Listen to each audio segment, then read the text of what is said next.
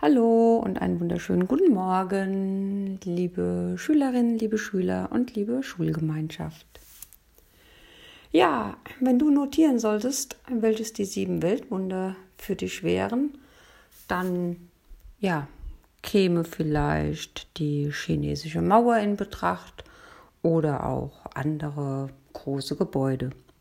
Eine Schulklasse wurde tatsächlich gebeten zu notieren, welches für sie die Weltwunder wären. Und folgende Rangliste kam zustande.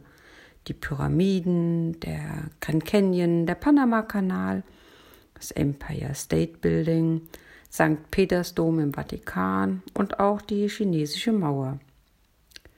Die Lehrerin merkte beim Einsammeln der Resultate jedoch, dass eine Schülerin noch am Arbeiten war. Deshalb fragte sie das junge Mädchen, ob sie Probleme mit ihrer Liste hätte. Sie antwortete Ja, ich konnte meine Entscheidung nicht ganz treffen. Es gibt so viele Wunder. Die Lehrerin sagte Nun, dann teil uns doch mit, was du bisher hast, und vielleicht können wir ja noch ein wenig helfen. Das Mädchen zögerte zuerst und las dann Folgendes vor. Für mich sind das die sieben Weltwunder. Doppelpunkt sehen, hören, sich berühren, riechen, fühlen, lachen und lieben. Im Klassenzimmer wurde es plötzlich ganz still.